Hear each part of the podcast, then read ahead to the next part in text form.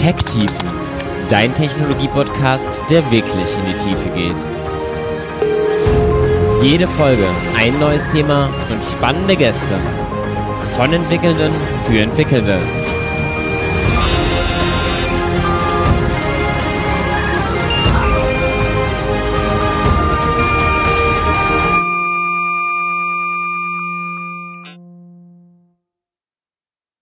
Hallo und herzlich willkommen zu Tech Tiefen Folge 43.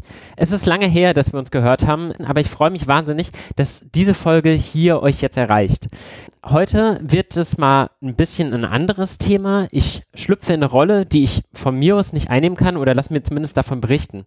Denn heute wollen wir mal explizit den Blick auf Frauen in der IT-Branche werfen und ähm, ja, wie das eigentlich ist mit der Geschlechtergleichberechtigung in der IT. Und dazu habe ich natürlich einen weiblichen Gast. Ich habe Marien Döring da. Schön, dass du da bist, Marien. Ja, vielen Dank. Ich freue mich sehr, dass ich hier sein darf heute. Ja, Marien, ähm, am besten stellst du dich am besten mal selber vor, wer du eigentlich genau bist und ähm, ja, wie du auch dahin gekommen bist, so ganz kurz. Mache ich sehr gerne. Wie du schon gesagt hast, ich bin Marien. Ich bin ähm, 44 Jahre alt mittlerweile und arbeite als Vice President Engineering und Business Systems bei der SEAL Network SE. Und in dieser Position bin ich aktuell äh, für mehr als mittlerweile über 40 Engineers verantwortlich, die sich auf verschiedene technische Bereiche rund um das Ziel-Produktportfolio konzentrieren. Und ja, Themenbereiche, die ich so verantworte, sind zum Beispiel die Plattforminfrastruktur, die Qualitätssicherung und auch die Weiterentwicklung unserer Plattform. Wobei äh, mein beruflicher Fokus halt nicht nur auf Sicherstellung von Qualität und, und äh, die Produkte im Webshop liegt, sondern natürlich immer auch auf der Optimierung von bestehender Prozesse und Mitarbeiter- und Teamentwicklung. Und äh, vor dieser Position habe ich tatsächlich schon 16 Jahre lang für ganz verschiedene Unternehmen innerhalb der Zielgruppe gearbeitet, allerdings immer in der Technik. Und äh, gestartet bin ich 2006 genau als Head of Frontend bei 24 und bin dann relativ schnell Area Lead für die Games- und Payment-Bereiche geworden. Studiert habe ich tatsächlich äh, Wirtschaftsinformatik und habe ursprünglich mal in einer Werbeagentur gearbeitet, bei einer ziemlich großen, damals bei Springer und Jacobi als Frontend-Entwicklerin. Okay, ähm, Zielgruppe, du hast jetzt eben schon ein bisschen erwähnt, da gehört zum Beispiel Lotto dazu. Sag mir mal ganz grob, was ihr macht, damit Leute ein bisschen besseres Verständnis davon haben. Okay. Ja, also wie du schon gesagt hast, Seal ist Marktführer für Online-Lotterien in Deutschland und bietet Kunden und Kundinnen als E-Commerce-Unternehmen die Teilnahme an staatlichen Lotterien sowie an eigenen Produkten an. Also mittlerweile ist es so, dass wir nicht nur die Klassiker wie Lotto 6 aus 49 anbieten, sondern auch ähm, eigene Produkte im Portfolio haben, wie äh, unsere Freiheit Plus Lotterie oder auch die Traumhaus Lotterie. Und ja, in meiner Rolle bin ich einfach dafür verantwortlich, dass unsere Plattform in der Branche führend bleibt. Okay, und du hast ja auch explizit gesagt, dir ist das Thema Gleichberechtigung, der Blick auf die Geschlechter eben in der IT wichtig. Ja, wie sieht denn das bei euch aus? Ähm, vielleicht damit man mal ein Gefühl bekommt, weil um eine Referenz zu geben, allgemein ist es ja in der IT durchaus so, dass Frauen noch deutlich unterrepräsentiert sind. Ich habe mal versucht, ein paar Statistiken zusammenzustellen. Generell stagniert das Ganze derzeit ein bisschen bei so um die 15, 16 Prozent generell in den IT-Berufen. Genau, und auch sonst in den MINT-Studiengängen sind Frauen ja deutlich unterrepräsentiert, so mit ein bisschen über 20 Prozent derzeit. Wie sieht es bei euch aus? Mhm. Also wir bei SEAL arbeiten momentan ganz aktiv daran, diese Zahl für uns äh, ähm, firmenintern zu ändern tatsächlich. Und gerade ich bei, in, in meinem Department Engineering und Business Systems arbeite da aktuell dran.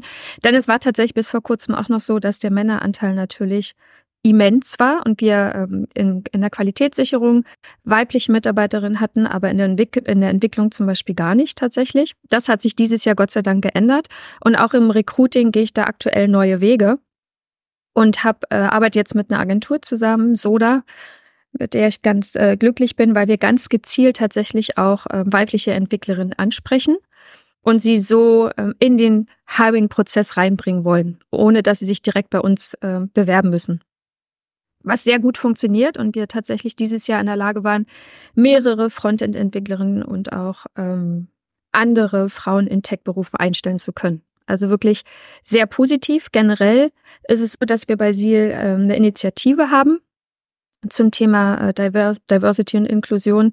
Und wir versuchen das eben nicht nur auf die Technik zu betrachten, sondern auch für alle anderen Departments. Warum ist denn überhaupt wichtig, dass man Frauen in der IT-Branche ebenfalls vertreten hat aus deiner Sicht?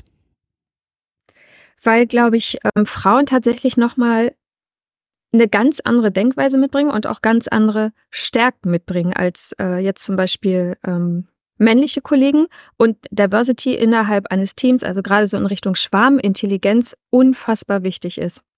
Frauen zum Beispiel arbeiten ja äh, tatsächlich, das haben Studien auch äh, gezeigt, sehr gerne mit Menschen zusammen und, und haben, sind sehr empathisch teilweise oft unterwegs. Und es gibt gerade in IT auch nicht immer nur Berufe, wo man mathematisch stark begabt sein muss, sondern tatsächlich auch ähm, wo es um Teamentwicklung geht und Mitarbeiterentwicklung. Und da können Frauen natürlich eine ganz große, wichtige Rolle spielen.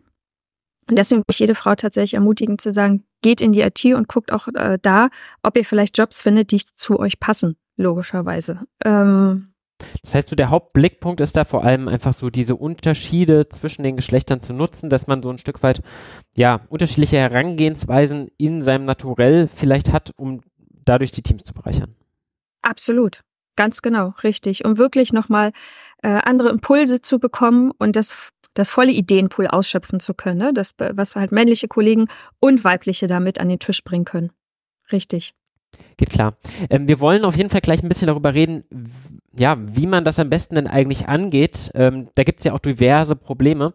Aber ich würde erst noch mal ein bisschen mit dir gemeinsam über deinen Lebensweg gehen wollen, damit wir vielleicht auch mhm. da noch mal ein bisschen dich besser kennenlernen und auch ja merken, wie du denn da rangekommen bist. Ähm, was waren denn deine allerersten Erfahrungen mit sowas wie Programmieren? Wo hat das für dich mhm. angefangen? Mhm. Angefangen hat es tatsächlich bei mir in der wenn ich mich richtig erinnere, sechsten Klasse damals auf dem Gymnasium. Da hat nämlich einer der äh, Informatiklehrer dort auf der Schule einen Programmierkurs angeboten. Und ich dachte, ach komm, kann ja nicht schaden, gucke ich mir mal an. Ich war schon immer äh, Technik interessiert und gerade Mathematik hat mir immer viel Spaß gemacht oder generell Naturwissenschaften und habe dann da teilgenommen. Und ich fand es unfassbar spannend. Damals haben wir noch äh, Sachen in Visual Basic in dem, in dem Programmierkurs da uns angeguckt. Würde heute keinem mehr hinterm Ofen hervorlocken, aber ich fand es damals großartig. Und äh, ich hatte auch das große Glück tatsächlich, dass dieser Lehrer es geschafft hat, das mit so viel äh, Passion rüberzubringen, dass ich gedacht habe, ach Mann, das ist ja, ist ja ganz spannend und bin halt dabei geblieben und habe dann auch ähm, im Informatikunterricht fand ich es einfach immer unglaublich spannend und habe dann für mich entschieden, dass ich nach dem Abitur in, in der Richtung bleiben will und habe dann äh, beschlossen, Wirtschaftsinformatik zu studieren weil es mit Sicherheit für die Einordnung wichtig ist, wann war das denn ganz ungefähr, dass du da diesen, was war das, eine AG oder war das eine? Das war eine, genau, das war eine AG, die hat nachmittags freiwillig stattgefunden mit dem Informatiklehrer und das muss ähm, 99, ich glaube, das war 95. 95, okay. Wie war das denn? Ähm, wie viele Leute wart ihr in der AG? Wie, wie war es denn da mit Männer, Frauen im Verhältnis? Ich war die Einzige. Also wir waren in der AG selber in dieser ähm, in diesem Programmierkurs, den der Informatiklehrer ähm, organisiert hatte, nachmittags einmal die Woche, waren tatsächlich ähm, nur Jungs und ich war da und die ähm, meisten kamen ähm, tatsächlich aus dem Leistungskurs damals, soweit ich mich noch richtig erinnere, Mathematik. Und äh, ja, so bin ich da halt reingerutscht, aber es hat trotzdem Spaß gemacht. Also es war jetzt auch nicht so, dass ich mich da irgendwie fehl am Platz gefühlt habe, überhaupt nicht. Ich war halt mittendrin, genauso wie die, äh, wie die anderen. Hat für dich damals großartig. auch keine echte Rolle gespielt? Nicht so wirklich. Also ich muss ganz ehrlich gestehen, in dem Alter, wie alt war ich da? Elf? Ähm, in der sechsten Klasse, habe ich mir dazu keine Gedanken gemacht tatsächlich. Aber so typischerweise versucht man ja schon auch in die Kurse mit den Freunden aus der Schule zu kommen. Ähm, wie war das bei dir? Waren, hattest du halt auch einige Jungs als Freunde damals, die dann mit dem Kurs waren? Oder hast du versucht, Durch irgendwie ein paar Mädels mit reinzukriegen, die keine Lust hatten? Das tatsächlich nicht, aber ähm, da hatte ich nicht so die Probleme, weil ich auch tatsächlich ja im Mathematik-Leistungskurs war. Hm. Und wir, ähm, oder ich dann dadurch die Jungs, die da in diesem Kurs waren, auch kannte. Und ich da mich jetzt nicht deswegen irgendwie ausgegrenzt oder so gefühlt habe. Also überhaupt nicht das hat gut gepasst. Okay, und das Ganze hat dich irgendwie geprägt und hat dir Spaß gemacht. Ähm, dann hast du gesagt, hast du mit Wirtschaftsinformatik angefangen. Ja, wie war es denn da? Ähm, erste Vorlesung, umgucken, war wahrscheinlich auch recht deutlich bei euch damals. Ja. Ha, hast du das denn damals wahrgenommen bewusst oder war es da auch erstmal egal?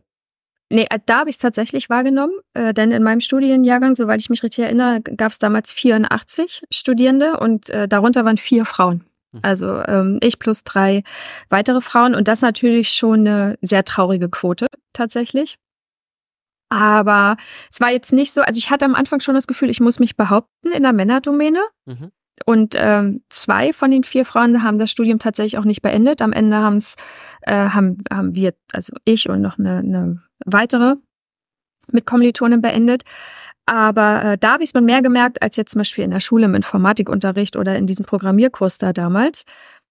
Das war schon nochmal ähm, eine andere Herausforderung, sagen wir mal so. Genau. Was war denn damals dein Gefühl, warum ihr nur vier Frauen wart? War es einfach quasi schon aus der Schule wieder heraus, dass die Leute damit weniger Kontakt hatten? Oder was war dein Gefühl, warum ihr halt eben nur vier Frauen wart in der Uni?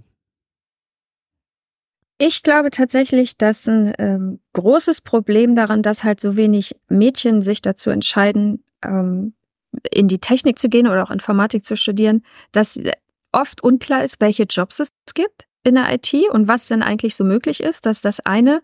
Und tatsächlich, gleich gibt es auch wenig weibliche Vorbilder. Also wenn ich mich mal ähm, so zurückerinnere, ob ich jemanden kenne aus meiner Vergangenheit, der in der IT gearbeitet hat und äh, weiblich war, würde mir jetzt niemand einfallen tatsächlich. Ne? Also bei mir heraus, ich war intrinsisch motiviert, weil ich an, an Mathematik sehr interessiert war und da auch immer relativ gut war in der Schule oder generell naturwissenschaftlichen und dieses analytische Denken sehr mag. Mhm.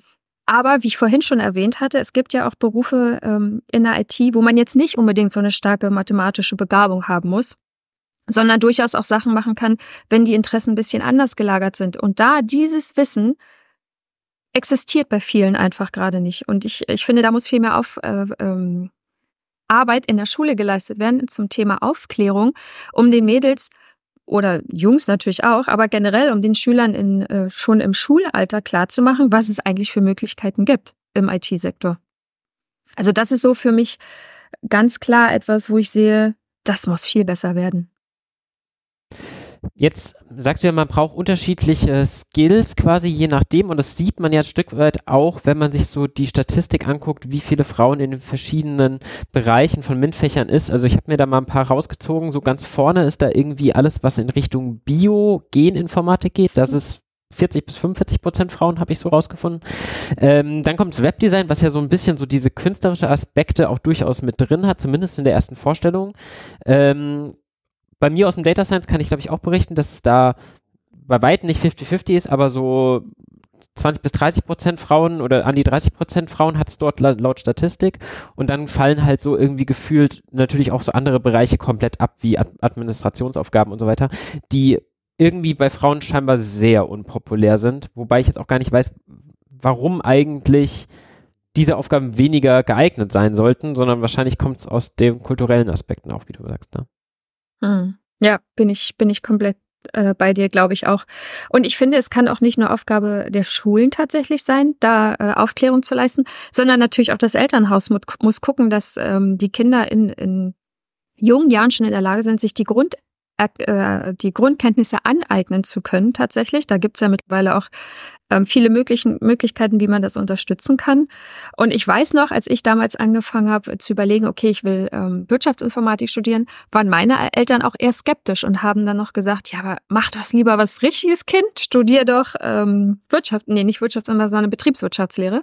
Mhm. Wo ich dann äh, für mich auch schon so gedacht habe, so, okay, ich meine, zur damaligen Zeit, ich war 99, äh, habe ich mein Abitur gemacht.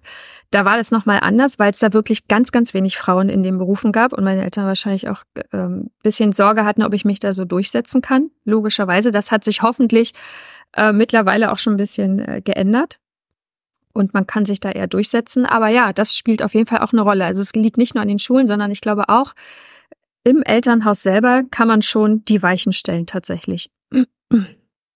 Darf ich fragen, was deine Eltern für einen Background haben? Also, weil du hast gesagt, du hast keine Frauen-IT-Vorbilder gehabt. Hast du denn männliche IT-Vorbilder ja. gehabt? In meiner direkten Familie tatsächlich auch nicht. Nein. Also meine, ähm, meine Eltern, meine Mutter arbeitet im, im war Beamtin, arbeitet im, im, öffentlichen Dienst. Und mein Vater in der Automechanik. Von daher hatte ich äh, durch meine Eltern keinen direkten Kontakt Das ist wirklich bei mir in der Schule passiert. Ja. War bei mir theoretisch auch so. Mein Vater hat tatsächlich bei uns zu Hause schon die größere Affinität zu Computern gehabt und hatte auch einen, mhm. aber hat beruflich damit null zu tun gehabt. Aber ja, ich glaube, es ist gar nicht untypisch, zumindest in unserer Generation, dass die Eltern halt nichts mit IT zu tun hatten, weil einfach der IT-Bereich ja so wahnsinnig gewachsen ist. Wie ging es denn dann weiter? Also ich meine, du hast studiert, okay. Hast du denn damals auch schon nebenher gearbeitet und wie hat sich dann auch konkret mit dem Blick auf ähm, Geschlechter, hatte das irgendwelche Auswirkungen für dich in dieser Zeit? Ich musste tatsächlich sogar äh, nebenbei arbeiten, weil ich nämlich ein duales Studium gemacht habe. Mhm. Das ist ja ein Studium, wo du dir parallel äh, eine Partnerfirma suchst, äh, für die du dann arbeitest, während du, ähm, also hast ja dann deine Theoriesemester und dann die ähm, praktischen Semester. Und das habe ich, wie gesagt, bei Springer und Jacobi damals gemacht, eine größere Werbeagentur, die es heute so gar nicht mehr gibt. Aber äh, da bin ich natürlich schon in Kontakt gekommen mit vielen ähm, IT-Bereichen, denn ich hab, bin halt nicht nur die ähm, Softwareentwicklung durchlaufen während meines Studiums, sondern musste auch ganz normal in der Corporate IT dort arbeiten und habe dann halt ne, Rechner aufgesetzt und habe die dann ausgeliefert an die Leute, die dort angefangen haben zu arbeiten in dieser Agentur. Also halt wirklich den kompletten Technikbereich und was es da so geben kann an Rollen in der Firma ähm, ganz gut kennengelernt und habe für mich dann auch relativ schnell festgestellt, mich hat halt die äh, Softwareentwicklung am meisten interessiert und habe dann nach meinem Studium auch direkt dort als Frontend-Entwicklerin angefangen. Genau. Okay, das heißt, du hast da dein duales Studium gemacht. Wie war es denn mit Blick auf Geschlechter? Hattest, du hast es nämlich jetzt auch nicht erwähnt, hat es damit auch eigentlich für dich keinen Unterschied gemacht? War es eigentlich für dich in der ersten Wahrnehmung egal oder hattest du irgendwelche Situationen, wo du entweder gedacht hast, ach, irgendwie ist das jetzt gar nicht schlecht, dass ich eine Frau bin oder ah, das ist jetzt, steht mir jetzt doch ein bisschen im Wege, irgendwas? Mm, nee, also ich würde mal so sagen, zu Beginn meines Studiums hatte ich schon das Gefühl, dass ich mich in der Männerdomäne behaupten muss, weil da, ne, hatte ich ja schon erwähnt, es waren halt sehr, sehr viele äh, männliche Studierende dabei und nur vier Frauen. Aber ähm, das war, glaube ich, eher so ein Thema, das ich mit mir selber ausmachen musste. Also ich mhm. wurde da jetzt nicht diskriminiert oder ähm, anders behandelt als, als die männlichen äh, Mitstudierenden, das nicht. Das war eher so, dass ich mich, glaube ich, unsicher gefühlt habe in dieser Situation. Weil es ja auch alles neu war tatsächlich. Was ich aber tatsächlich sagen muss, nachdem ich dann angefangen habe, äh, in, die in die Berufswelt einzutreten, hatte ich eher weniger mit Vorurteilen zu kämpfen, zumindest nie im Job, fairerweise. Denn ähm, was ich aber feststelle, ist, dass ich im privaten Umfeld öfter mal mit äh, Vorurteilen zu tun habe. Denn wenn ich jetzt zum Beispiel keine Ahnung, auf einer Party unterwegs bin oder man, man trifft Leute, die man noch nicht so gut kennt und erwähne dann, dass ich im IT-Umfeld tätig bin und auch noch als Führungskraft arbeite, dann ist es schon so, dass man eher erstaunte Blicke bekommt oder auch mal ungläubige Kommentare. Spannend, also tatsächlich jetzt noch. Das ja. hatte ich jetzt während des Studiums nicht so. Klar, es ist ja aber auch immer noch ein Stück weit eine Seltenheit. Von daher, alles, was mhm. ein Stück weit selten ist, ist, glaube ich, auch, führt halt zu Überraschung oder Interesse, weil es glaube ich so, ist es dir denn in der Situation gefühlt eher unangenehm oder ist das, also ist das dann auch so ein Ungläubigkeit oder ist das einfach so ein Interesse? Weil ich, ne, ich kenne die Situation ja selber nicht. Ich versuche sie einfach besser nachempfinden hm. zu können. Mm, immer, also am Anfang ist es natürlich relativ schwer auszumachen, wo, wo diese Ungläubigkeit jetzt herkommt tatsächlich. Aber was ich dann wirklich versuche, ist meine Geschichte zu teilen. Also zu erzählen, ne, wie ich dazu gekommen bin. Das, was ich dir jetzt auch erzählt habe, dass es eigentlich bei mir schon in der Schule angefangen hat, aufgrund eines richtig tollen Informatiklehrers, der da dieses Interesse bei mir bestärkt hat und ich dann tatsächlich auch den Weg weitergegangen bin, um, wie du schon oder wie ich vorhin auch schon noch mal gesagt habe, den Leuten klarzumachen, hey, das muss eigentlich nichts Besonderes sein. Also das kann, kann jede, kann jedes Mädchen in der Schule für sich entscheiden, die so ein bisschen Interesse hat an ähm, Naturwissenschaften oder Technik, kann diesen Weg beschreiten. Und deswegen äh, nutze ich auch die Gelegenheit heute hier mit dir, um das zu erzählen. Das ist, um klarzumachen, eigentlich ist es gar nicht so was Besonderes. Man muss halt nur sich trauen und den Weg gehen, tatsächlich. Also würde ich genau so unterschreiben. Dann stellt sich halt einfach die große Frage, ne, warum ist es denn noch so? Weil, also ich hätte jetzt auch irgendwie die Annahme, ja, früher Zeiten waren anders, aber vieles hat sich ja gewandelt. Und wenn man sich jetzt als Data Scientist da drauf guckt, sieht man halt sofort, ja, okay, man hat halt ein Berufsfeld, das ist ähm, natürlich stark gewachsen, gerade in den jungen Jahren, aber du hast natürlich trotzdem einen großen Anteil an Menschen, auch in der IT, die ein bisschen älter sind. Da ist natürlich die Quote niedriger, weil es damals anders war und jetzt wird ja alles besser. Aber wenn man sich die Anzahl der weiblichen Studierenden, und das ist ja vielleicht dann doch der beste Indikator, anschaut, wächst die ja nicht. Wenn die jetzt konstant wachsen würde, würde man ja sagen, ja, das, das wächst sich raus, aber das ist ja derzeit nicht so. Hast du ein Gefühl, mhm. warum das nach wie vor so ist? Mm. Ich glaube tatsächlich, was ich vorhin schon gesagt habe, erstmal sind ähm, Nee, du wolltest wissen, warum die äh, gar nicht erst anfangen zu studieren, ne? Ja, warum wachsen denn die Studierendenzahl ja. nicht, wenn man doch eigentlich Coding, Schools und so weiter, wo früh versucht wird, auch sowas in die Breite zu tragen? Das stimmt, aber ich glaube gerade tatsächlich an den Schulen selber, wo man eigentlich wirklich richtig gut an die Kinder rankommen ähm, könnte, sind, ist guter Informatikunterricht tatsächlich auch heutzutage, würde ich jetzt mal behaupten, immer noch Mangelware. Sicherlich, ja. Und dadurch fehlt halt äh, gerade den jungen Erwachsenen, den Teenagern dann, die, die dann da in den höheren Klassen unterwegs sind, der Einblick in die spannenden Tech-Berufe, bin ich mir ziemlich sicher. Und äh, ist, ist glaube ich, auch nachzuvollziehen, wenn man nicht weiß, was spannende Karrierewege sind, die man vielleicht einschlagen könnte in der, in der IT, dann entscheiden, entscheiden die sich, wenn sie auch dann mit ihren Eltern zum Beispiel sprechen, zu Hause darüber, oft natürlich eher für Altbekanntes und verpassen dadurch tolle Chancen in anderen Bereichen. Also ich glaube wirklich, dass, dass, der, äh, dass das Thema Schule und wie dort der Informatikunterricht gestaltet wird, ein Kern ist. Also da, wenn man da rangehen würde und das besser oder anders machen würde, hätten wir wahrscheinlich auch ein anderes Bild in den Studiengängen. Und da kommen wir jetzt zu einer, finde ich, generellen Frage. Wenn du das mhm. organisieren könntest, wie würdest du da rangehen? Würdest du sagen, wir versuchen das einfach gleichmäßig für alle zu verbessern, dass einfach quasi alle irgendwie zum Beispiel ein bisschen Informatikunterricht gemacht haben müssen, was wahrscheinlich eh längst überfällig wäre, damit einfach quasi alle es gleichmäßig erstmal wahrnehmen? Oder würdest du dort ein Stück weit schon bewusst versuchen, ein Überangebot oder ein spezielles Angebot auch an Mädchen zu richten, um halt diese Unbalance quasi bewusst entgegensteuern zu können? Ja, äh, tatsächlich würde ich das tun, um die Lücke die da ja mittlerweile äh, einfach da ist, das wissen wir ja, äh, so ein bisschen zu schließen oder zumindest aufschließen zu können. Und wir oder ich hier bei, bei SIA mit meinem Engineering Department, wir versuchen das auch. Wir unterstützen zum Beispiel seit Jahren schon den Girls Day, wo die, ähm, die äh, Mädchen unserer, unserer Kollegen oder die Töchter von Kollegen und Kolleginnen die Möglichkeit haben, uns zu besuchen und dann entwickeln wir mit denen tatsächlich einen Tag lang ein Spiel, also ein äh, Mobile-Spiel, wo sie einfach mit dem Thema in Berührung kommen können und wir vielleicht das Interesse wecken. Genauso haben wir jetzt dieses Jahr angefangen, mit der Hacker School äh, zusammenzuarbeiten hier in Hamburg und wir haben äh, Mentoren, mittlerweile sogar schon vier unserer Entwickler, die regelmäßig ähm, dann tatsächlich auch Kurse anbieten, wo dann Mädels vorbeikommen können und dann Wochen, an einem Wochenende zum Beispiel ein oder zwei Tage lang äh, einen Kurs durcharbeiten und am Ende hoffentlich mehr Wissen zum Thema äh, Softwareentwicklung haben. Ist Girls Day ist ja so das Klassische, das, das kenne ich auch. Habe ich auch noch ein altes T-Shirt von, weil ich mir mitgeholfen habe. Aber ähm, die Hacker School ist ja typischerweise eigentlich jetzt geschlechtermäßig vollkommen neutral eingestellt. Ist das da bei euch dann auch so? Oder? Ja, ja, das ist auch so. Es ist nicht so, dass wir da sagen, äh, nur Mädels dürfen kommen. Da hast du natürlich äh, eine gute Durchmischung tatsächlich auch. Und wie ist die dann bei euch? Die Auswahl ist ja dann mehr oder weniger zufällig oder passt einfach quasi Angebot Nachfrage genau. zusammen? Die, die Auswahl liegt tatsächlich ähm, nicht bei uns sozusagen. Ne? Bei uns, äh, wir kommen dann am Ende, kommen dann die Leute oder die, die äh, Kinder, die sich angemeldet haben, kommen dann zu diesen Kursen tatsächlich.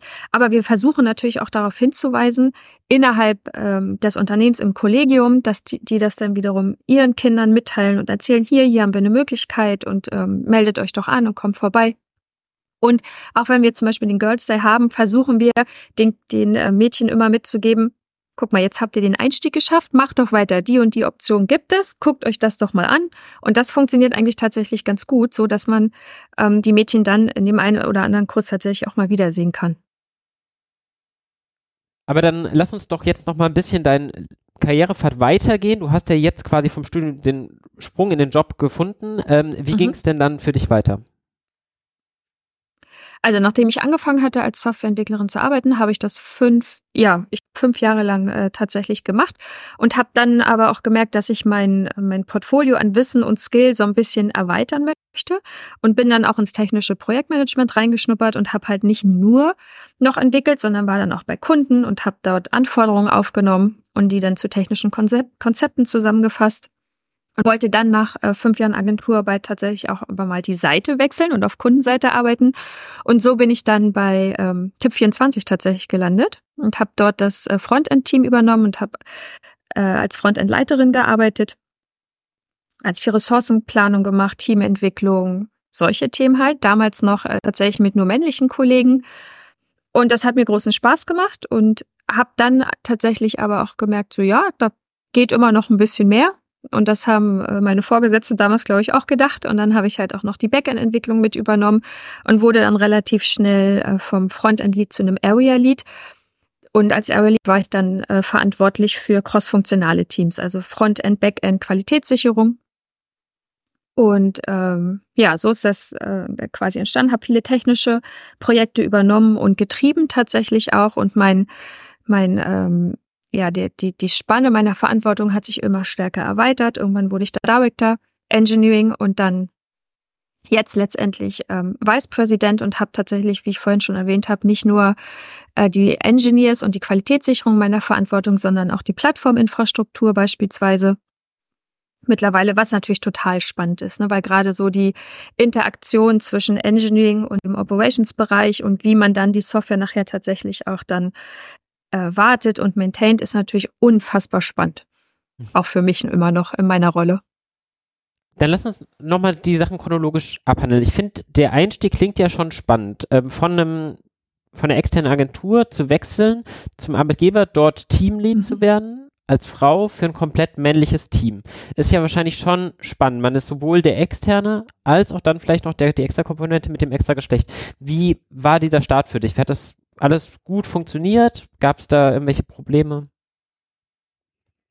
Nee, der Start hat, hat tatsächlich richtig gut ähm, funktioniert. Und ich glaube, dass äh, Tipp24 damals jemanden gesucht hatte, der ganz gut dolmetschen kann zwischen Technik, also Frontend-Technik und Marketing damals. Und ich als mein, äh, aus meiner Rolle heraus, die aus der Werbeagentur gekommen ist, hatte das und konnte das natürlich sehr gut, weil ich auch in der Agentur damals schon immer mit Kunden gesprochen hatte und sowohl die Technik verstanden habe, aber auch die Anforderungen, also die Kundenseite, die und die meisten äh, Kunden, mit denen ich gesprochen habe, die kamen oder die Ansprechpartner kamen aus dem Marketing. Von daher wusste ich, was da auf mich zukommt und ich glaube, deswegen hat das auch so ziemlich gut funktioniert. Auch in dem Wechsel nachher äh, auf Kundenseite tatsächlich. Das heißt, die Leute in deinem Team, die hm? also man kann sich ja durchaus vorstellen, gerade wenn ein Externer auch ins Team kommt, das ist eigentlich ein bisschen vielleicht der eine oder andere selber Interesse gehabt hätte, eine Teamlead-Rolle zu übernehmen, aber das war da gar nicht so der Fall oder war das für die halt akzeptiert? War tatsächlich überhaupt gar kein Thema äh, in dem damaligen Team, weil die Entwickler, die dort gearbeitet haben, zu dem Zeitpunkt tatsächlich wirklich nur hands-on entwickeln wollten und ja. gar keine Lust hatten, sich viel äh, mit den anderen Bereichen abzustimmen und die Anforderungen einzusammeln und die Kapazitätenplanung zu machen und über Timelines zu reden. Also ich glaube, die waren tatsächlich richtig dankbar, dass ich da war. Ich kann das gut nachvollziehen, und, ja. Ja, genau. Ich habe halt äh, mit den Kunden gesprochen, also mit ihren internen Kunden, wie dem Marketing beispielsweise, und habe sie aber auch verstanden. Und ich glaube, das haben sie als sehr vorteilhaft empfunden tatsächlich. Du hast jetzt gesagt, der Start hat super funktioniert. Da habe ich so ein bisschen rausgehört, danach wurde es auch mal ein bisschen hakeliger oder habe ich das falsch interpretiert? Hm, Hakeliger könnte man äh, schon so sagen, aber wahrscheinlich eher, weil ich mich tatsächlich da auch wieder äh, ganz schön unter Druck gesetzt habe, weil ich ja dann äh, tatsächlich auch Themenbereiche übernommen habe, wie wie das Backend bzw. Backend-Entwickler. Mhm. Und das ist ja nie etwas gewesen, wo ich jetzt gesagt hätte, da fühle ich mich total zu Hause. Das ist mein Steckenpferd, ne? Da bin ich jetzt hier äh, voll die Spezialistin. Und da musste ich mit mir selber tatsächlich ganz schön ringen und habe immer gedacht, so, okay, ich muss mir jetzt zumindest erstmal alle Grundlagen drauf schaffen, weil ich die natürlich durch Studium schon hatte, aber es ist trotzdem noch mal was anderes, wenn du dann tatsächlich in dem Beruf Klar. bist und du äh, arbeitest dann mit den mit den äh, Backendlern zusammen, die natürlich viel tiefer in der Materie stecken und ich wollte schon verstehen, wovon sie reden, wenn sie sich unterhalten. An dem Punkt bin ich jetzt heutzutage natürlich und ich kann ganz gut nachvollziehen, worüber sie reden, aber ich würde nie behaupten, dass ich die Spezialistin bin. Will ich auch gar nicht sein. Kannst ich muss eher verstehen, genau, ich muss eher verstehen, wie können die, können die Entwickler am besten performen in meinem Department? Was für Rahmenbedingungen muss ich dafür schaffen? Denn die Spezialisten sind die Leute, die in den Teams sitzen und die eigentlichen Business Features implementieren. Ist klar. Ähm, aber genau, da hast du jetzt diese, diesen großen Vorteil, den du eben erwähnt hast, dass du quasi die Leute wirklich verstanden hast im Frontend, jetzt an der Stelle verloren. Wie hast du das denn gefühlt ausgeglichen? Hast du da vielleicht mal, ich meine, das ist ja eine Situation, in die könnte jeder auch mal kommen, dass er halt ähm, plötzlich eng mit Leuten zusammenarbeiten muss in der Domäne, wo er noch nicht mhm. so tief drin ist. Was sind denn da so die, die drei Takeaways, die man sich merken sollte? Also was mir oder was ich halt gemacht habe, den Ansatz, den, den ich gewählt habe, war ganz viel mit den Leuten zu reden und ihnen auch zu zeigen, hey, ich interessiere mich für das, was du tust. Und ne, ich, ich gehe da nicht einfach nur so drüber und drücke da jetzt meinen Stempel auf, sondern ich habe mir wirklich äh, die Leute genommen und habe mir ihre Domäne erklären lassen und habe versucht, da reinzukommen. Natürlich immer nur bis zu einem bestimmten Punkt, weil dann geht's halt irgendwann zu tief. Aber ich glaube, dieses echte Interesse und das zu verstehen wollen, ähm, woran sie da arbeiten und worum es da geht, hat unfassbar geholfen. Definitiv. Also sehr aufmerksames Zuhören, ähm, ja. aufschließendes Nachfragen, ähm, Einordnen dessen, die Kompetenz des anderen quasi spiegeln, dass die Person weiß, okay, ähm, ich akzeptiere dich hier in all deinen Fähigkeiten. Korrekt. Und ich glaube, was auch geholfen hat, ist, dass ich von Anfang an, äh, wenn ich mit Backend-Entwicklern dann äh, zusammengearbeitet und immer gesagt habe, mir, mir ist klar, dass ich hier nicht die Spezialistin bin. Das bist du und diese gegenseitige Erwartungshaltung zu klären. Und ich aber da bin, um ihm zu helfen, für ihn die richtigen Rahmenbedingungen zu finden, damit er wirklich äh, alles aus sich rausholen kann und, und die Performance erreichen kann, die er hat, wenn er eben die richtigen Rahmenbedingungen zur Verfügung hat. Das hat halt auch geholfen. Definitiv. Jetzt bist du ja in der Head-Off-Rolle, du hast ein Team übernommen, du musst das Team ja auch weiter ausbauen. Du hast ja selber gesagt, eigentlich möchtest du auch dahin quasi mehr Frauen in die Organisation zu holen, weil, wie wir verstanden haben, dir die Fähigkeiten von Frauen, die typischerweise eher stärker ausgeprägt sind als bei Männern vielleicht wichtig sind. Wie bist du das denn dann angegangen, als du quasi dann auch in der Verantwortung mit fürs Hiring warst? Hm. Ähm, also generell ist es so, dass ich mittlerweile, habe ich, äh, glaube ich, auch schon erwähnt, äh, mit einer Agentur zusammenarbeite, die sich spe spezialisiert haben, auch tatsächlich auf ähm, weibliche Kolleginnen im Operations-Bereich, also im DevOps-Bereich und auch in der Entwicklung. Mhm. Und ich glaube, es war, ich weiß gar nicht mehr genau, wann die Studie rausgekommen ist, aber Studien haben, Studien haben mir tatsächlich auch gezeigt, dass Frauen sich generell eher nicht bewerben, wenn sie nicht alle Anforderungen äh, äh ticken können. Ne? Also wenn, wenn ich merke, so ja, aber die Anforderungen, die erfüllen wir jetzt nicht, dann sind Frauen eher zurückhaltender und bewerben sich gar nicht. Und die Erfahrung habe ich hab auch gemacht bei uns im Recruiting. Wir kriegen, wenn wir eine Rollenbeschreibung raus oder eine Stellenbeschreibung rauskriegen, kriegen wir, glaube ich, würde ich jetzt mal behaupten, zu 95 Prozent äh, ähm, Bewerbung zurück von männlichen mhm. äh, Entwicklern tatsächlich. Und um denen entgegenzuwirken, habe ich gesagt, nee, ich suche mir eine Agentur, die ganz bewusst tatsächlich ähm, weibliche Entwicklerinnen anschreibt und anspricht, um den Frauen auch eine Chance zu geben. Mir ist nämlich tatsächlich gar nicht so wichtig, dass da jede Anforderung getickt mhm. werden kann und äh, die schon alles mitbringen. Mir ist wichtig, dass da eine intrinsische Motivation zu sehen ist und das Potenzial. Ich muss einfach das Potenzial erkennen ja. können. Und wenn das gegeben ist, super, dann äh, werden wir auf jeden Fall Kolleginnen äh, demnächst. Aber ähm, Genau, und diesen Weg gehe ich jetzt halt. Wie gesagt, mhm. wir, wir ähm, durch diese Agentur sprechen wir ganz bewusst erst einmal Frauen an, ja. die passen könnten auf die, auf die Stellenbeschreibung, die wir da äh, draußen haben. Und erst dann, wenn das nicht funktioniert, geben wir diese Stellenbeschreibung auch für andere Kanäle frei, so dass wir dann auch männliche Bewerber kriegen. Ach so, also das heißt, die Stellenbeschreibung steht gar nicht öffentlich auf eurer Seite. Nicht Okay. Korrekt. Nicht okay. die ersten zwei bis drei Wochen, weil ich mhm. da tatsächlich mich ganz bewusst auf dieses Diversity-Thema konzentrieren will und erst danach aber, äh, lasse ich es veröffentlichen. Okay. Aber die Stellenausschreibung ähm, beinhaltet nach wie vor harte Fähigkeiten, die quasi, quasi zumindest erwünscht wären. Ja, das auf jeden Fall. Es steht aber auch mit drin, dass nicht alles sofort da sein muss und gegeben sein muss. Spannend. Also wir haben dieselbe Studie gelesen bei uns, bei unserer Firma Scieniers und haben ähm, ja auch prinzipiell den Wunsch, dass wir gerne versuchen wollen, uns auch da entsprechend divers und gleichmäßig aufzustellen und sind den umgekehrten Weg gegangen.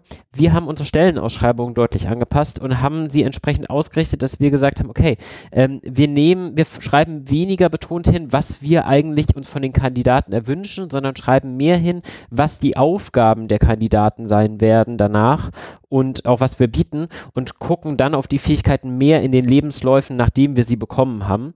Ähm, was mhm. tatsächlich mit, also das, in dieser Umstellung waren noch mehr Faktoren drin. Wir haben gendergerechte äh, Sprache quasi versucht zu benutzen, haben die Fotos bei den Stellenanzeigen und so weiter umgeändert und konnten damit, ich habe keine prozentualen Zahlen, aber wirklich sehr signifikant den Anzahl der Frauen, ähm, die sich bei uns bewerben haben, deutlich steigern. Genau, also wir sind da, aber unsere wiederum sind gleichmäßig ausgeschrieben. Sie stehen öffentlich und sind auch auf keinem Kanal quasi bevorzugt einer Richtung ähm, irgendwie ausgespielt oder mhm. sowas. Ja, aber auch ein sehr spannender Ansatz. Finde ich richtig gut. Okay, aber das heißt, du kriegst dann erstmal eine gewisse Menge weiblicher Bewerbungen. Die sichtest du und da gehst du auch schon in den ersten Prozess weiter oder ist das nur so, damit du die auf jeden Fall schon mal eingesagt hast als Bewerbungen? Nee, genau. Also die werden tatsächlich, der Prozess unterscheidet sich dann natürlich überhaupt gar nicht von dem Prozess, den auch männliche äh, Kollegen durchlaufen müssten. Die, es gibt dann ein Erstinterview, wo man sich erstmal kennenlernt und guckt, passt das von der Persönlichkeit her, vom, von der Chemie. Das ist ja auch mal ganz mhm. wichtig, dass man sich vorstellen könnte, mit der Person, äh, die man da gegenüber sitzen hat, zusammenarbeiten kann. Und dann äh, gibt bei uns immer eine Case Study im, als zweiten Schritt sozusagen, wo wir dann prüfen, passen die Skills natürlich. Ne? Und gerade die, die Hard Skills, je nachdem, auf was sich die Kandidatin oder der Kandidat beworben hat. Und dann gibt's ein Zweitinterview, wo man dann nochmal ein bisschen tiefer in die Fachlichkeit geht und guckt, ähm, ob man sich das vorstellen könnte und, und ob man die ähm, Person ins Team mit aufnehmen könnte, ob sie den, den, das Skillset abdeckt. Ja, und dann wird das Team nochmal kennengelernt und wenn es gut läuft, gibt es dann hoffentlich eine Unterschrift auf beiden Seiten. Mhm. Aber dieser Prozess wird schon direkt gestartet mit den, im Zweifel läuft ja. vielleicht der Prozess auch komplett durch, bevor die Stelle jemals öffentlich ausgeschrieben wurde. Korrekt. Okay. Mhm. Ganz genau. Okay. Aber an der Stelle, sobald quasi diese Ansprache, also man versucht quasi den ersten Funnel so zu verschieben, dass er quasi sich in die Richtung verlagert, die man bewusst quasi fördern möchte. Ähm, aber danach ist der Funnel eigentlich dann der gleiche. Man hat dieselben Anforderungen. An den Anforderungen ändert sich gar nichts. Richtig, genau. Dann äh, natürlich ist ja, ist ja ehrlich gesagt auch vielleicht irrelevant, ob ich jetzt ähm, eine Frau oder einen Mann einstelle. Die Rolle an sich, ja, und die Anforderungen an die Rolle, die bleiben ja gleich. Ja. Das ist ja, ähm, hat ja nichts mit dem Geschlecht zu tun. Ja. Ja, das ist bei uns dadurch, dass wir quasi ja nicht so selektiv ähm, quasi am Anfang vorne in eine Richtung gehen, bekommen wir natürlich trotzdem deutlich mehr Bewerber von Männern und mir ist das persönlich super wichtig, dass man auf keinen Fall Geschlecht irgendwie entscheiden lässt, ob man jetzt die Person einstellt oder nicht, weil ich mhm. das ist, führt halt auch in so eine ganz schräge Richtung, die, die nicht gesund ist, glaube ich. Ähm, ja. Was wir bei uns auch gemacht haben bei den Ausschreibungen, ist, dass wir bewusst die Kandidaten dazu einladen, doch ähm, ein anonymes, anonymen Lebenslauf mitzugeben, wo quasi keine, kein Name und kein Foto und so weiter, sondern nur die entsprechenden Fähigkeiten drin sind, sodass man gar nicht rauslesen mhm. kann, ob es denn ein Mann oder eine Frau ist. Das wird allerdings uns so mhm. gut wie nie genutzt. Ich weiß nicht, habt ihr mal mit sowas, mit so, so colorblind ähm, Ansätzen irgendwas probiert? Aber ähm, ich weiß, dass, dass unser People and Culture Team tatsächlich gerade auch in die Richtung denkt und gerade mit der, dieser Diversity-Gruppe. Mhm. Äh, die sich ja da etabliert hat, die arbeiten gerade genau an solchen Themen. Fotos haben wir generell auch schon mittlerweile ganz lange, glaube ich, schon gar nicht mehr in den ähm, CVs, wenn wir welche bekommen. Tatsächlich aus diesem Grund auch. Namen stehen da drin. Ich weiß nicht, ob die Kandidaten bei uns aktuell die Möglichkeit haben, den Namen wegzulassen, aber ich glaube nicht. Tatsächlich. Aber ähm, da bin ich auch ehrlich gesagt zu weit weg, als dass ich das jetzt im Detail äh, tatsächlich sagen könnte. Du hast ja aber im Verlauf deiner Karriere diverse Leben, ähm, Vorstellungsgespräche sicherlich geführt. Hast du denn da irgendwie generell auch einen Unterschied bemerkt, wie Gespräche laufen zwischen Männern und Frauen? Ähm, Gibt es da deiner Wahrnehmung irgendwie Unterschiede? Oder ist es dann eigentlich egal und es macht nur einen Einfluss beim, ob, die, ob man sich dann traut, sich zu bewerben oder nicht? Ich tatsächlich glaube, dass es egal ist. Mhm. Das ist wirklich, man muss halt dieses, diese Anfangshürde überwinden und sich einfach bewerben, weil wenn ich dann in einem äh, Interview sitze und ganz egal, ob mir da eine Frau oder eine Mann in, in, äh, gegenüber sitzt, für mich ist halt wichtig zu verstehen, warum will diese Person in dieser Rolle arbeiten? Mhm. Ist sie wirklich intrinsisch motiviert und hat sie so viel Potenzial, dass ich sage, ja, das kann ich mir gut vorstellen. Und da sind sogar noch Kapazitäten, um sich weiterentwickeln zu können zukünftig. Und ist das Geschlecht, spielt da überhaupt keine Rolle tatsächlich. Wir haben bei uns ähm, im Bewerbungsprozess auch eingeführt, dass am Anfang man so ein klasse HR-Interview macht und dann kommt auch am Ende nochmal ein, quasi ein Interview mit der eigentlichen Geschäftsführung bei uns, weil wir ein sehr kleiner Laden noch sind. Aber dazwischen haben wir bei uns Interviews mit Kollegen, quasi Leuten, die, mit denen man sich zukünftig unterhalten würde. Und da achten wir natürlich drauf, dass insbesondere bei den Frauen, aber eigentlich auch generell nach Möglichkeiten ein Interview geführt wird mit einem männlichen und einem weiblichen der Kollegen, wo die sich dann einfach mal unterhalten können, um auch ein Gefühl zu bekommen, okay, wie wäre es denn, würde ich mit den Kollegen hier klarkommen und so weiter. Wie ist denn bei euch mhm. der Bewerbungsprozess und achtet ihr da drauf, quasi welches Geschlecht die Leute haben, die mit den Bewerbern sich unterhalten? Ich würde jetzt mal sagen, wir achten nicht ganz speziell darauf, ähm, welches Geschlecht die Leute haben, die sich mit dem Kandidaten unterhalten, sondern für uns ist tatsächlich ausschlaggebend, dass sich die Kandidaten mit den Leuten unterhalten, mit denen sie später zusammenarbeiten werden. Mhm. Also was, ähm, wenn du einsteigst in unseren Hiring-Prozess, dann lernst du natürlich erstmal deinen potenziellen People Manager kennen. Das ist immer das erste Interview, weil der natürlich auch ganz gut äh, beurteilen kann, ob die Person in das Team passen würde, ja oder nein, und ob er sie da sehen würde. Und dann, wie gesagt, gibt's das Fachinterview, wo du dann natürlich mit den sehr seniorigen mhm. Teamkollegen sprichst und dem äh, Tech-Lead, die dann gucken, okay, passt dein Skillset oder würde uns das nochmal bereichern im Team? Mhm. Und das dritte Meeting wäre dann tatsächlich schon äh, mit dem kompletten Team zusammen, wo man dann gemeinsam Mittagessen geht und eben nicht nur über Fachlichkeit spricht und Aufgabenbereiche und wie das hier so bei uns funktioniert, sondern auch mal guckt, wie passt das eigentlich menschlich? Und gerade da sind alle Teammitglieder immer involviert. Und wenn du jetzt aber natürlich ein Team hast, wo halt nur männliche Kollegen gerade arbeiten und keine weiblichen, dann findet so eine Runde natürlich auch ohne ähm, Frauen in dem Fall dann statt, auch wenn die Kandidatin eine Frau ist in dem Fall dann tatsächlich. Ja, okay. Eine Sache, die ich von den Frauen bei uns im Unternehmen auch gehört habe, was durchaus beliebt ist, sind Konferenzen, die gar nicht zwangsläufig nur für Frauen quasi äh, ausschließend gedacht sind, aber die sich bewusst an Frauen richten, versuchen bewusst eine weibliche Themensetzung zu finden und auch quasi ein Stück weit das in den Namen nehmen. Also zum Beispiel, ich bin ja Data Scientist, da gibt es Python ist da die Hauptprogrammiersprache natürlich und es gibt die mhm. sogenannten PyLadies. Das ist ähm, eine Gruppe, die halt über, die auch für Männer hingehen können, aber allein dadurch, dass sie sich PyLadies nennt, ähm, ist da gefühlt der würde ich sagen, 80 bis 90 Prozent Frauen dann. Und es sind dann auch ein paar Männer dabei. Ähm, mhm. Ja, hast du Erfahrung mit solchen Konferenzen oder ähnlichen Formaten, die sich expliziter an die richten und gleichzeitig nicht ausschließend sind? Ja, absolut. Also ähm, tatsächlich, ich selber bin auch sehr gerne und regelmäßig auf Meetups unterwegs, mhm. um mich äh, in der Branche, in der ich arbeite, gut zu vernetzen. Ich glaube, das ähm, muss man auch, alleine schon, ne, um neue Impulse zu kriegen und wenn man mal schwierige Themen hat, die auch gemeinsam besprechen zu können. Das äh, finde ich total wertvoll tatsächlich. Und ähm, auf solchen Meetups oder auch auf Konfer Konferenzen treffe ich tatsächlich natürlich auch Neueinsteigerinnen in dem Job oder ähm, Studierende, die sich einfach mal schlau machen wollen, in welche Richtung es gehen kann nach dem Studium. Und da habe ich immer das Gefühl, dass die total positiv sind, wenn sie ähm, jetzt so jemanden wie mich da treffen und, und man dann einfach mal Smalltalk machen kann. Und ich natürlich auch noch mal ein paar ganz gute Tipps geben kann, wie es bei mir war oder was vielleicht hilft, wie man vielleicht noch sein Netzwerk besser ausbauen kann. Also ich habe da, äh, kann da nur zustimmen, habe da total gute Erfahrungen mitgemacht tatsächlich. Mhm.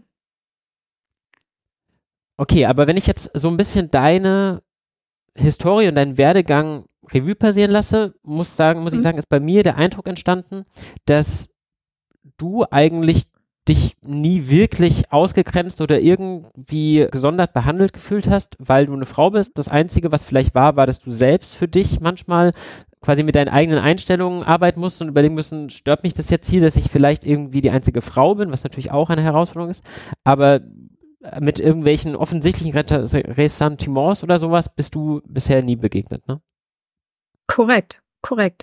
Im Gegenteil, ich habe es tatsächlich immer sogar als sehr angenehm empfunden, ähm, in, den, in den technischen Abteilungen zu arbeiten, mhm. weil das, äh, da gab es halt wenig, ich sag mal, dieses Gezicke, was man mhm. durchaus oder was ich durchaus auch aus, aus anderen ähm, Abteilungen ab und an mal mit, mitkriege, das gibt's in der Abteilung, in der ich arbeite, nicht, weil das da einfach nicht so ein Thema ist. Das mag jetzt auch irgendwie nach Vorurteil klingen, aber so ist es tatsächlich. Ja, wir, also wir haben ja auch gesagt, dass es durchaus gewisse mentale Unterschiede gibt, wie Männer und ja. Frauen an gewisse Probleme rangehen, weshalb man ja quasi auch diese Diversität möchte. Ähm, ja, und wir sind eigentlich beide der Meinung, dass man das Problem auf jeden Fall möglichst früh angehen sollte, durch ein Stück weit auf der einen Seite ein generelles Tragen von IT in die breite Bevölkerung und Angebote, sodass die quasi nicht nur zu sehr ähm, geprägt sind von persönlichen Elternhaus oder ähnliches und ein Stück weit extra Angebote nochmal zu machen, die sich ein Stück weit dedizierter an Frauen richten oder zumindest diese dedizierter versuchen quasi zu bewerben und anzusprechen, um diese Lücke zu schließen. Korrekt. Und dann später im Bewerbungsprozess gibt es unterschiedliche Ansätze ich finde euren auch sehr interessant zu sagen, okay, wir haben dieselbe Ausschreibung, aber wir versuchen die einfach mal ein Stück weit gezielter. Ist ja wie bei, bei der, beim Marketing oder sowas, man versucht auch gewisse Zielgruppen zu targeten. Wir versuchen halt bewusst die Frauen zu targeten, ähm, was natürlich auch wiederum ein Stück weit das Problem hat, dass diese Frauen vielleicht auch sehr viel tatsächlich dann angesprochen werden, weil mehr oder weniger, wenn alle Firmen so handeln, quasi alle so ein bisschen versuchen, in dieselbe Richtung zu ziehen mhm. weil da dann halt dann einfach der Mangel dann sich zum Ausdruck bringt. Ja, das kann, äh, das hat tatsächlich die Gefahr und das kann durchaus sein. Wobei ich sagen muss, dass wir die Erfahrung oder das Feedback bis, bis jetzt von den Kandidatinnen, die wir gesprochen haben und die wir aktiv angesprochen haben, noch nicht bekommen haben. Aber ich sehe den Punkt, äh, den du da machst, das kann durchaus passieren. Ja.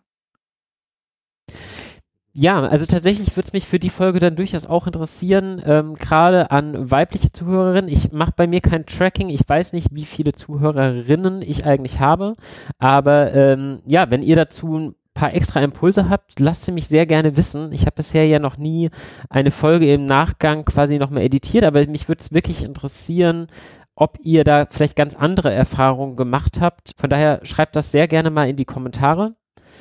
Hast du noch äh, zum Thema weibliche Vorbilder ein paar Worte, ähm, ja, egal ob an Frauen oder an Männer da draußen, was du gerne mitgeben möchtest, Marien? Ich würde einfach sagen, ähm, wenn ihr in, überlegt zu studieren in dem Bereich MINT oder, oder gerade jetzt auch wie bei mir im Bereich IT, traut euch hinterher, guckt euch die Stellenbeschreibungen an. Und wer, auch wenn ihr nicht jede Box anticken könnt und sagen könnt, ja, die Anforderungen bringe ich alle nicht mit, springt über eure eigene Hürde im Kopf und versucht es einfach. Also, weil die Firmen sind so dankbar tatsächlich, wenn sie überhaupt Bewerbung kriegen. Das ist ja heutzutage auch keine Selbstverständlichkeit mehr. Ähm, dass das eigentlich das Ausschlagkriterium ist, weil alles andere kann man dann tatsächlich durch diverse Angebote, die es mittlerweile auch gibt, so ähm, von Podcasts bis äh, irgendwelche E-Learning-Programme, alles das kann man draufkriegen an Skillset. Das Wichtige ist halt das große Interesse, das man mitbringen muss, das Potenzial und die Motivation. Also das ist so wirklich das A und O. Traut euch einfach. Ja, und auch selbst wenn ihr nicht IT studiert habt, Quereinstiege sind in der IT ja wirklich mehr als Standard, würde ich sagen. Von daher ja. führt da eigentlich kein Weg dran vorbei. Die Anzahl an Menschen, die ich kenne, die quasi nicht IT studiert haben und danach trotzdem jetzt in einem IT-Beruf gelandet sind, würde ich sagen, ist deutlich größer als der Menschen, die wirklich irgendwas mit Informatik studiert haben. genau, von daher ist es da auf jeden Fall nicht zu spät, in eine Branche zu wechseln, die wirklich extrem angenehme Arbeitsbedingungen hat und ähm, ja, viel Freude macht. Ja, gerade äh, vielleicht das nochmal zu sagen, also gerade auch an, an äh, Frauen gerichtet, wenn man eine Familie, wenn man plant, eine Familie irgendwann zu gründen, ähm, ist nämlich gerade der IT-Sektor auch super spannend. Ich selber bin nämlich dreifach Mutter, also ich äh, gehe nicht nur arbeiten und arbeite Teilzeit tatsächlich und das kann, äh, das macht mir mein Job trotzdem tatsächlich möglich. Und wenn man in der Softwareentwicklung arbeitet, sind Familie und Job sehr gut miteinander zu vereinen. Das darf man tatsächlich nicht unterschätzen. Also das ist ähm, ein ganz großer Pluspunkt, diese Flexibilität, die man in diesem Job hat. Kann ich absolut unterschreiben. Ich bin seit einem halben Jahr jetzt Vater und muss sagen, ähm, diese flexible Arbeitszeit, dass man auch im Zweifel einfach mal nachts ein paar Stunden machen kann und dafür den Nachmittag mit dem Kind verbringen kann, die ist schon verdammt viel wert und die würde ich wirklich nicht missen wollen. Ähm, Genau, damit ist vielleicht auch noch mal ein bisschen der Grund raus, warum es so lange wenig Folgen gab. Ich hoffe, dass sich das jetzt zeitlich auch wieder ein bisschen korrigiert und dass demnächst noch mehr Folgen, auch wieder deutlich technisch lastigere Folgen kommen werden.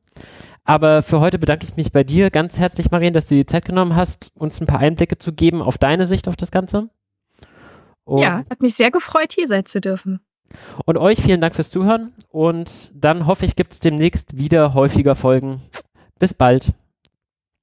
Tschüss.